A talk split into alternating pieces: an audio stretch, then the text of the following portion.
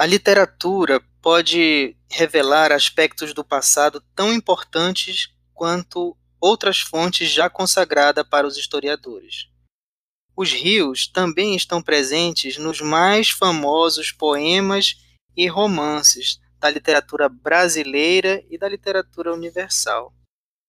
Olá, eu sou o professor Wesley Kettle, da Universidade Federal do Pará, e este é o Historix Podcast.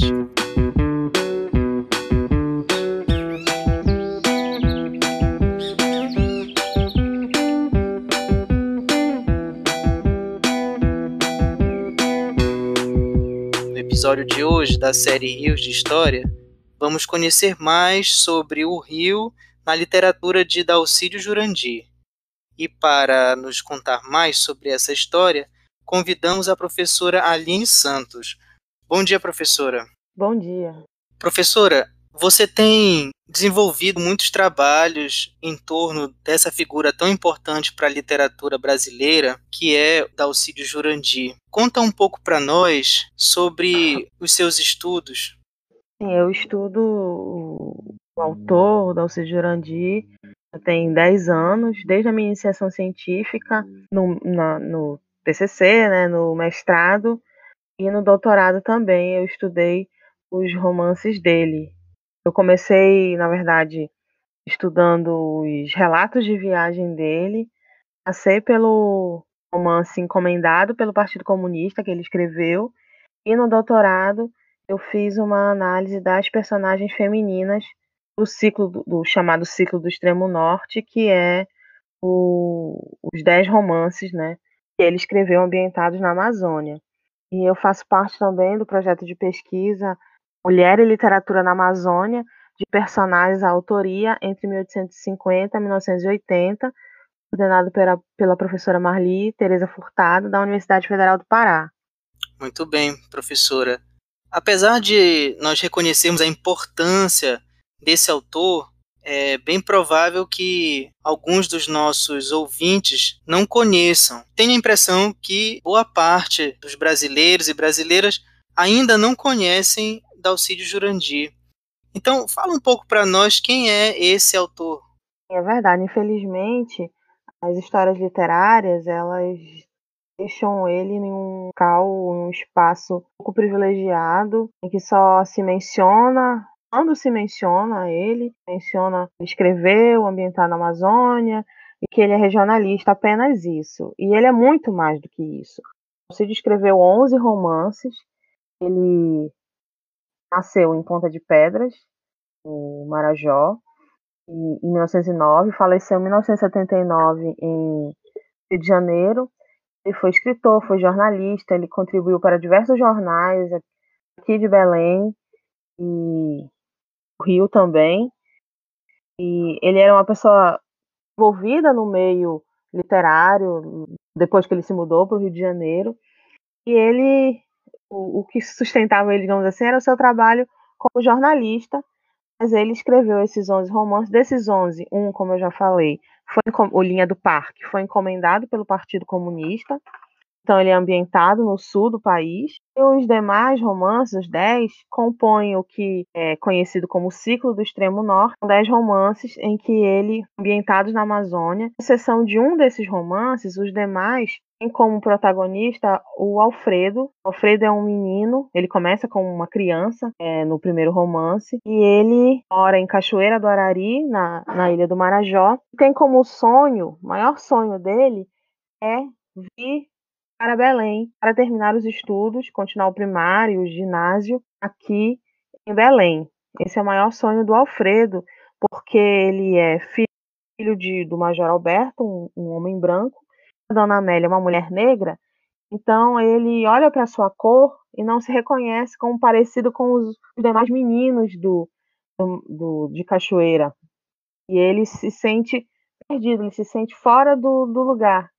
E ele pensa que se ele vier morar em Belém, estudar em Belém, ele vai conseguir é, encontrar o seu lugar. Porque ele vê, ele olha os catálogos do pai, ele vê as fotos da Belém da época da Belle Époque e ele quer morar nessa cidade. Só que o curioso é que quando ele chega em Belém, ele vem para Belém pós-Belle Époque. Ele sempre tem a impressão de que ele chegou atrasado, que ele, ele não encontra o seu lugar. Ele termina, é, e no passar dos romances, ele vai, ele vai crescendo, ele abandona os estudos. Não vou soltar muitos spoilers, né? Várias pessoas procurarem ter interesse de, de ler o livro, né? Mas ele sempre está nessa busca por um lugar, pela busca de se encontrar e o que acontece com ele, né? Não vou contar.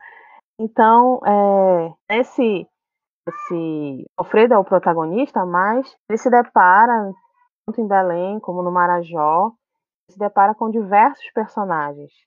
Falando um pouco da minha pesquisa, eu estudei as personagens femininas.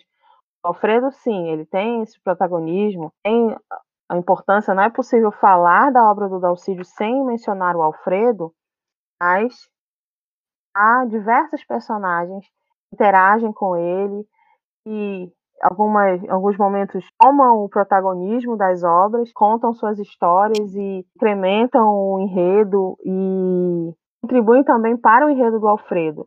E foi isso que eu estudei na minha tese, foram as personagens femininas que entram em contato com ele durante as, os dez romances.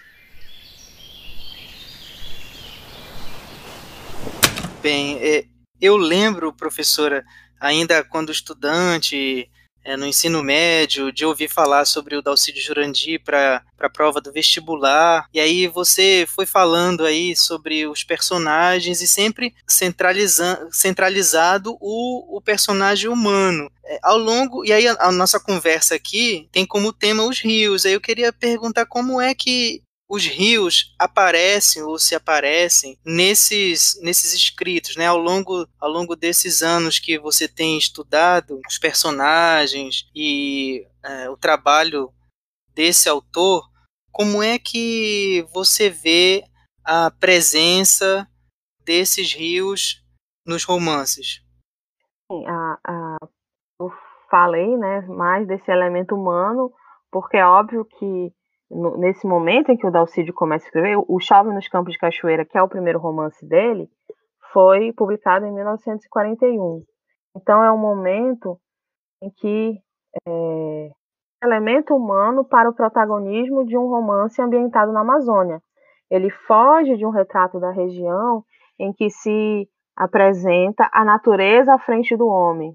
Ele rompe com uma certa tradição literária que foi consolidada a partir de Euclides da Cunha, com a margem da história, é, em que a natureza é, grandiosa estava em um embate com um homem é, minuto diante dela, um homem que uma natureza invencível, uma natureza que o homem é esmagado por ela. Não é mais a natureza na obra do Dalcídio, a natureza a grande protagonista, os sujeitos que habitam a Amazônia, os seus dramas, os seus pensamentos, as suas ações diante desse ambiente. Mas, mesmo sem o protagonismo, a natureza, obviamente, desempenha um papel importante no desenvolvimento dos enredos, dos dramas dos personagens, como a gente fala assim, né?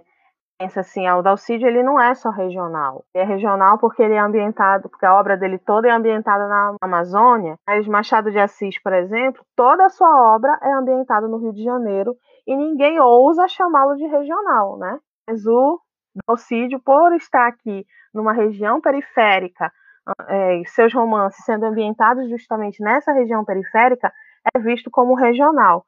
Mas ele é, o Vicente Salles fala isso, ele imprime a verdade regional, uma amplitude universal.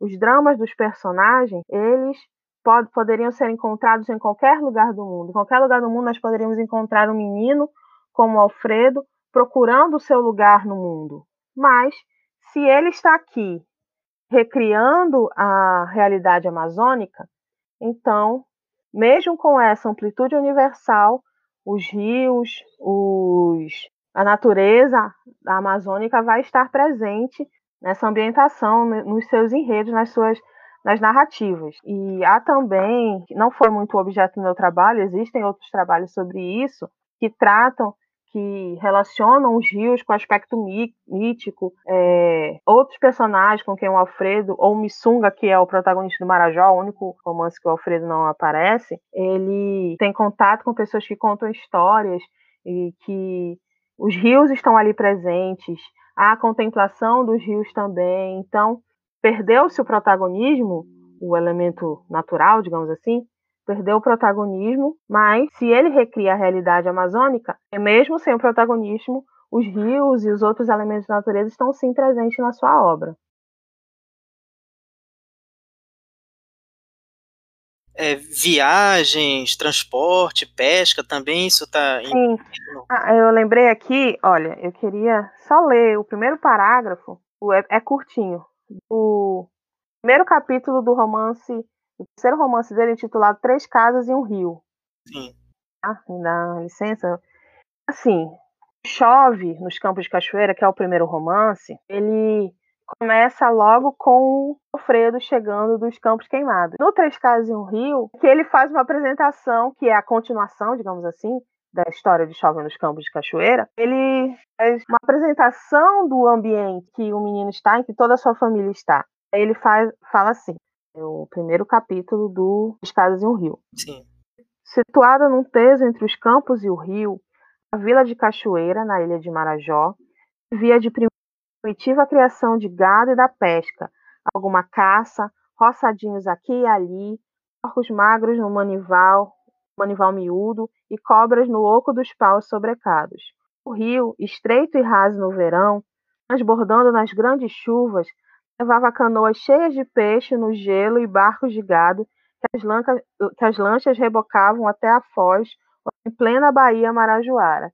Então aqui ele, se ele estivesse pintando um quadro, né? Ou então se fosse a cena inicial de um filme, né? Em que a câmera faz aquela, mostra assim, o panorama do, do local, né? Nós vemos aqui onde o romance está circunscrito, onde ele está sendo ambientado. Ali em Cachoeira. O que, que, que acontece em Cachoeira? Eles vivem da pesca, eles vivem do gado, eles vivem à margem do rio. Depois que ele fala tudo isso, aí ele traz o elemento humano. A parte mais baixa da vila, na rua beirando o rio, morava num chalé de quatro janelas o major da Guarda Nacional, Alberto Coimbra, secretário da Intendência Municipal de Cachoeira, adjunto do promotor público da comarca e conselheiro do ensino. Eu não sei se dá para perceber o movimento que ele faz. Apresenta esse a vila de Cachoeira, a natureza do, do, seu entorno, e aí ele chega na casa, casa do Major Alberto, que é o pai do Alfredo. Aí então começa toda a narrativa, toda o, todos os dramas do, do Alfredo e da sua família neste romance. Então é o, a, digamos assim, um casamento perfeito entre o elemento da natureza com o adentramento das, para a apresentação dos personagens e o desenvolvimento dos seus dramas e do, e do enredo do modo geral. É isso que é, esse que é um movimento que só a, a literatura, né, a arte pode trazer para nós. Eu, enquanto você estava falando sobre o Alfredo, que pode ser um menino daqui, regional, ou de outro lugar, aí eu queria também perguntar, é, você acha que diferente do Alfredo, esse rio que o Dalcídio fala, ele é um rio amazônico ou poderia ser um rio de qualquer lugar? Olha, eu, moradora da região, conhecedora assim um pouco dos rios, infelizmente eu não, não conheço tanto. O jeito que ele fala, é, eu até procurei o nome dos rios, ele não menciona muitos nomes dos rios, né? Ele menciona Cachoeira, Belém, a é, a passagem, a viagem de, de, de, Cachoeira até Belém, e o jeito que ele descreve a natureza, não só o rio, mas a natureza como um todo, a gente sabe que está falando da Amazônia, não é?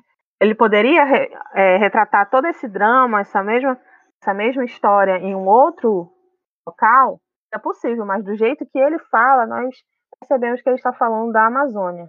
Certo. E os personagens que que emergem quando nós olhamos para esses rios. É, quando a gente olha para esse agente, né, que, que a gente pode chamar assim, né, os rios no romance, né, que, que personagens que você poderia listar para nós e falar um pouco sobre sobre essa aparição desses, desses homens, mulheres que estão em torno desse, desse elemento da natureza nos romances? Eu queria falar primeiro do Alfredo, porque, como eu já falei, ele tinha o sonho de estudar em Belém. E o que é que estava entre ele e Belém? O rio. O rio estava entre ele, Cachoeira do Arari, e Belém. E o rio é o que é separa da concretização dos seus sonhos, mas também é o meio pelo qual ele vai atravessar para chegar a Belém.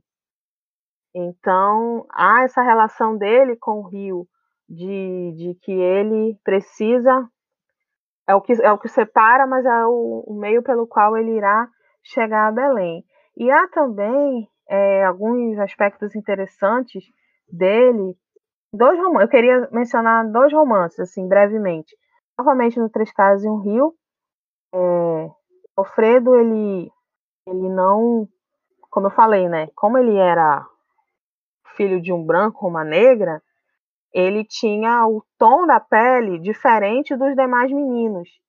E, e, ele também teve feridas na perna e as feridas deixaram marcas. ele olhava para a perna dos outros meninos e os outros meninos não tinham essas marcas. Então ele se sentia muito diferente dos outros meninos. Ele se sentia deslocado. Ele se sentia assim sem sem ter proximidade, sem conseguir ter uma proximidade com eles. E ele tem uma amiga que é mais ou menos da idade dele, que é a Andresa. A Andresa é uma menina muito esperta, muito arteira, a gente fala aqui e ela tem é, várias situações em que ela aparece é, envolvendo, envolvendo os rios. Primeiro que ela descobre que um tio dela foi preso na delegacia da, da cidade e que ele vai ser transferido para o São José aqui em Belém. E ela fica com medo do que vão fazer com ele em Belém, fica assim assustada. Isso ela contando, né? A gente, não, a gente, como ela é uma menina muito esperta, muito cheia de história, a gente não sabe de fato se é verdade ou não, mas ela conta para o Alfredo que ela consegue entrar na delegacia, roubar o molho de chaves e o que, que ela faz? Ela joga essas chaves no rio. Por quê? Porque ninguém vai encontrar. A gente sabe que, que o rio aqui, a maioria deles jogou alguma coisa, né? Vai direto para o fundo. Ninguém iria encontrar. E um outro momento é interessante, no Três Casas em um Rio ainda, que é no, no, no passando do, quase no final do, quase no meio do romance, não, passando um pouco do, acho que pelo capítulo 7, capítulo 7, no capítulo 8 ou 9, é, ele, o Alfredo e a Andresa, eles tentam recuperar o lago da seca. Eles veem que o lago está secando e o que eles, eles tentam encontrar o olho d'água para proteger para o lago não secar. E aí o que, que eles fazem? Eles armam uma força-tarefa. Eles chamam todos os meninos da vila e eles vão, é, pegam balde de água e vão jogando no, no rio, vão jogando no lago, vão é, chamam outros meninos e há um momento ali na natureza em que por causa da Andresa e dessa tentativa de recuperar o Lago da Seca, que o Alfredo se sente parte do, do, daquele meio, um momento, um momento assim rápido em que ele se sente parte desse meio, ele se sente é, pertencendo àquele lugar, ele se sente é, como um dos outros meninos, ele se aproxima dos outros meninos. Nessa tentativa dele de recuperar o Lago da Seca. É bem interessante isso, porque ele se sentia tão excluído e nesse momento ali em que eles estão no meio ao lago, nessa tentativa de preservar aquele local, é, que ele consegue se sentir parte daquele momento, daquele, daquele espaço ali, daquelas pessoas. O outro romance, o Passagem dos Inocentes, eu não vou lembrar agora se é o quinto romance. Ele, ele já, no quinto romance, Passagem dos Inocentes, ele já veio estudar em Belém, e o romance começa com ele de férias em Muaná, ele volta para Belém, depois ele e ele vai no final do romance, ele vai voltar para Marajó. No último capítulo desse romance, ele faz uma viagem com os tios para voltar para o Marajó, de Belém para o Marajó. É muito interessante, porque o fluxo do pensamento dele, ou no barco, as reflexões que ele faz, elas vão combinam assim com o fluxo do rio, não sei se dá para me entender. O fluxo do pensamento é como o fluxo do rio, flui como como o rio, é o momento ali em que ele está pensando, em que ele reflete, ele já está assim começando a, a deixar de ser uma criança. O título desse romance, Passagem dos Inocentes, um título que pode ter três significados. Primeiro que é o nome da rua, que ele vem morar em Belém, Passagem dos Inocentes, apesar de que a gente não encontra essa rua de fado em Belém, mas é Rua Passagem dos Inocentes. Há também, o romance descreve uma mortandade muito grande de crianças pequenas, então seria a passagem dos Inocentes da Morte, essas crianças, o fim da infância de Alfredo, que ele, nesse momento dessa viagem pelos rios, com seus tios, quando ele chega em terra firme, ele já chega mais maduro. É a passagem dele de um momento de inocência para o início de, da adolescência, o fim da infância dele, retratado ali junto com a, a sua viagem pelos rios. É, eu falo do Alfredo porque ele é o personagem, como eu disse, personagem central, mas minha, a minha tese eu tive uma certa dificuldade né, de não dar essa centralidade para ele, porque ele não era o meu objeto de fato, né? São as personagens femininas. Além dele, as personagens femininas também têm uma relação com os rios. E não é só o Alfredo, há também essa relação com os demais personagens do romance. E eu pude perceber isso nas personagens femininas também.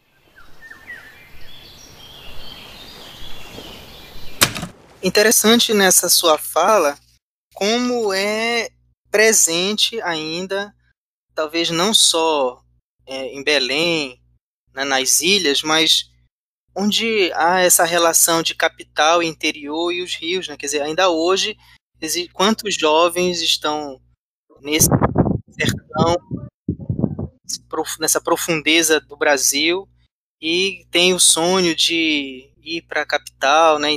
Então você foi falando, eu fui eu fui pensando nisso aqui, e também essa questão da água e da seca, né, a necessidade da água potável, que no caso é, dos estados da, que, na região, da região amazônica, isso ainda é, infelizmente, tão, tão presente, né, essa, toda essa discussão. Mas, no final do que você estava falando, é, eu fiquei pensando é, é que, em oposição né, a esse esse personagem masculino estão as, as, as mulheres desse, desse romance. Né? É, você podia falar um pouco mais sobre a relação dessas personagens femininas e os rios, que é o tema da nossa conversa? Sim. É, eu não diria assim em oposição, mas em complementação, em paralelo a ele. É, na minha tese, eu trouxe duas personagens femininas que têm uma relação com os rios. Dois romances diferentes. É o Passagem dos Inocentes, esse que eu já mencionei, e que é o quinto romance. O Chão dos Lobos, que é o nono, que é o penúltimo romance. Dois é interessante assim, esses dois romances, é, porque o, o, o Alcídio, aí a gente pode falar essa categoria de autor, né? Ele faz esse movimento, né, entre Belém e o Marajó, entre o Marajó e Belém, né? Então, ó, chove nos Campos de Cachoeira, que é o primeiro, Marajó, que é o segundo, Cascais e um Rio, que é o terceiro, são romances ambientados completamente na, na Vila de Cachoeira, ali pelo Marajó. Ah, os, já a partir de Belém do Grão-Pará, há esse movimento entre Belém e, e o Marajó, e nós podemos ver, podemos caracterizar esses romances a partir de Belém do Grão Pará, esses romances como romances urbanos. Então, Passagem dos Inocentes, ele é ambientado em grande parte Belém. Um dos Lobos também são dois romances urbanos, mas há duas personagens meninas que uma quebra, digamos assim. E elas trazem a sua história, elas por exemplo, a história do Alfredo, mas elas quebram isso, elas tomam a voz, a narrativa para si e contam a sua história que está relacionada com as suas viagens pelos rios da Amazônia. Então, a Dona Cessé é a do Alfredo, com quem ele vai morar no romance Passagem dos Inocentes. Quando ele está chegando, enquanto ele está andando pela, pela rua Passagem dos Inocentes, rua Lamacenta, ela vai, chega, se aproximando da casa dela, ela toma a voz narrativa para si da história e vai contar a história da sua fuga. Ela era, ela era jovem, é, baile lá em, no Marajó, ela foge da festa, apareceu no baile, ela fica muito, muito chateada, ela foge da festa se enfia num, num navio. Ninguém vê, só descobrem quando ele já está é, nos rios. E ali, naquele momento, ela reflete sobre quem ela é, sobre, o que, sobre a sua vida, sobre o seu, seu relacionamento com o seu então namorado. Ela vai pensando e, e, e se questionando o que, que ela o que ela estava fazendo ali naquele arco, né? Ela é, vou ler aqui só um trechinho que ela fala assim: Meu Deus, estou mesmo viajando aonde? Ainda ontem, tão da casa dos meus pais, Celeste Coimbra de Oliveira, tão cessé. Verdade que seus sentimentos para com Antonino Emiliano perdiam um pouco daquele fervor, daquela obstinação, caía em quase súbito fastio, um pouco desapontada, bem bem, não sabia. Ela então fica nesse, nesses questionamentos e insegurança sobre o que ela fez, né? Que foi um, um rompante, digamos assim, que ela teve de fugir, de entrar num, num, navio. A primeira atitude dela foi essa. Ela sai dali, é obrigada pelos pais a casar com esse namorado para não ficar falada, né, para não, não má fama. Mas o, assim como na, no capítulo final, que o Alfredo viaja pelos rios e os seus pensamentos fluem como o fluxo do rio, enquanto ela está ali naquela naquele, rio, naquele navio, sua fuga, os seus pensamentos, as reflexões, as suas inseguranças fluem também tal qual o rio que ela está navegando. É bem interessante isso, porque a, na literatura, né, é, teoria literária, nós vemos assim, né? Que é o discurso indireto livre, o fluxo de consciência, o monólogo interior, então várias é, técnicas narrativas para se contar uma história, digamos assim. Nesse momento, ela está tão confusa que essas técnicas se entrecruzam, mostrar justamente essa confusão dela. E aí, como, como já falei várias vezes, né? Esse, esse fluxo dos pensamentos dela foi tal qual o rio em que ela está navegando. E isso, ela sai dali, é obrigada a casar, ela sai dali diferente, não mais a mocinha inocente de uma família respeitada do interior, é, mais uma mulher que não está contente com a vida que lhe, lhe destinaram. Em Chão dos Lobos, está contente com a vida que os pais obrigaram ela a ter. E ela, muitos anos depois, que Alfredo vai morar com ela já muitos anos depois, ainda reflete sobre isso. Ainda guarda a lembrança da sua juventude e daquele momento em que ela fugiu pelos rios da Amazônia. Em Chão dos Lobos, nós temos outra personagem, que é a dona Nivalda. E já é um pouco diferente, ela não foge, ela é professora, e ela navega pelos rios junto com seu marido, que é comandante de um navio. E é um pouco diferente, são duas mulheres viajantes dentro da obra, é, mas é um pouco diferente porque ela, é, por meio dessas viagens em que ela rememora no Chão dos Lobos, há uma certa crítica social, que ele é comandante de um navio, ela não está em fuga como a dona Cessé. A marido é comandante de um navio, então eles é, entram em contato com pessoas importantes da sociedade e ela percebe os falatórios, ela percebe, ela está ali observando aquela sociedade em que comenta da vida dos outros, se comenta da, da moça que, que noivou e não casou, aquele que, daquele até do padre que as mulheres acham bonito, elas comentam e ela fica ali observando em cada um desses, desses momentos, nessas viagens que eles fazem pelos rios da Amazônia. Então, são duas personagens femininas é, em dois romances que são assim, podemos dizer que Passagens Inocentes Chão dos Lobos são predominantemente urbanos, eles pintam um retrato da periferia da capital paraense, mas tem essa imagem entre, entrecortada pelos rios da Amazônia, por causa dessas duas personagens, Dona Cessé e Dona Nivalda. Então, elas, podemos dizer assim, que elas trazem o tom beirinho o enredo desses romances ambientados numa cidade. Eu chamo isso na minha tese de uma transgressão da narrativa.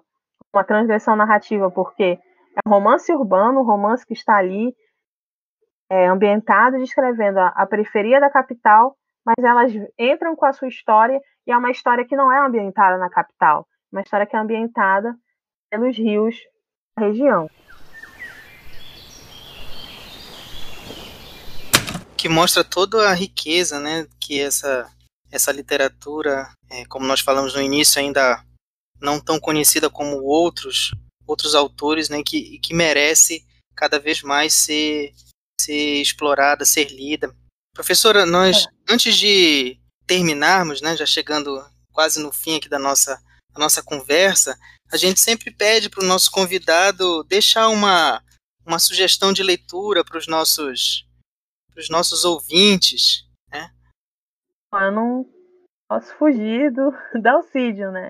Claro. É, quando eu comecei a estudar a obra dele, em 2009, 2010, era muito difícil ter acesso aos livros, não tinha muitos livros, é, a gente tinha que recorrer ao estante virtual, e não era barato, e aí eu que correr atrás do dinheiro e dos livros, né?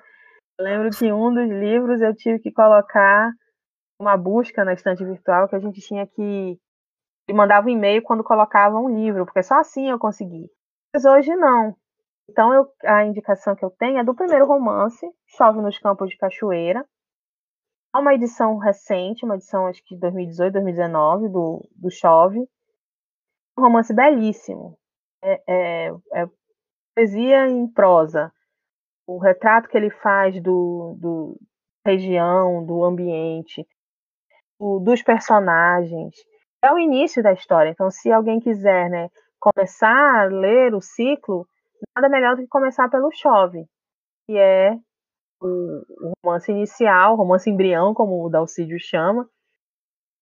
E há uma edição nova da editora Parágrafo, então dá para comprar, eles enviam para qualquer lugar do Brasil, dá para comprar com eles e começar a ler o Dalcídio e ver esse maior romancista da Amazônia, ver por que, que ele é tão incrível, autor que merece ser lido. Olha só, nesse momento que nós conversamos aqui, eu falei de diferentes histórias e existem muitas outras histórias, muitas outras formas de se estudar ou apenas de ler e como um leitor comum ver a maravilha que é um romance ambientado na Amazônia. É, fica então um convite, né, para os nossos ouvintes conhecerem cada vez mais esse autor tão importante para a literatura brasileira. Professora, nós queremos agradecer muito, aprendemos muito com, com essas análises do, do romance e da relação com os rios. Fica para nós a sensação de que queremos ouvir um pouco mais né, sobre esses episódios dessa dinâmica social ribeirinha, tão importante para compreender não só o passado da Amazônia, como as relações sociais de, de hoje. Mas aqui nós queremos deixar o nosso, nosso muito obrigado por ter aceito o nosso convite para conversar conosco. Te agradeço o convite. Obrigada por esse momento. Poder falar do Dalcídio é sempre um privilégio. Bem, queremos agradecer também os ouvintes que nos acompanharam até aqui. O Historix Podcast fica por aqui. No episódio de hoje, nós conversamos com a professora Aline Santos sobre os rios na literatura de Dalcídio Jurandi. Os nossos podcasts podem ser encontrados no www.lveh.ufpa.br. Tchau e até a próxima.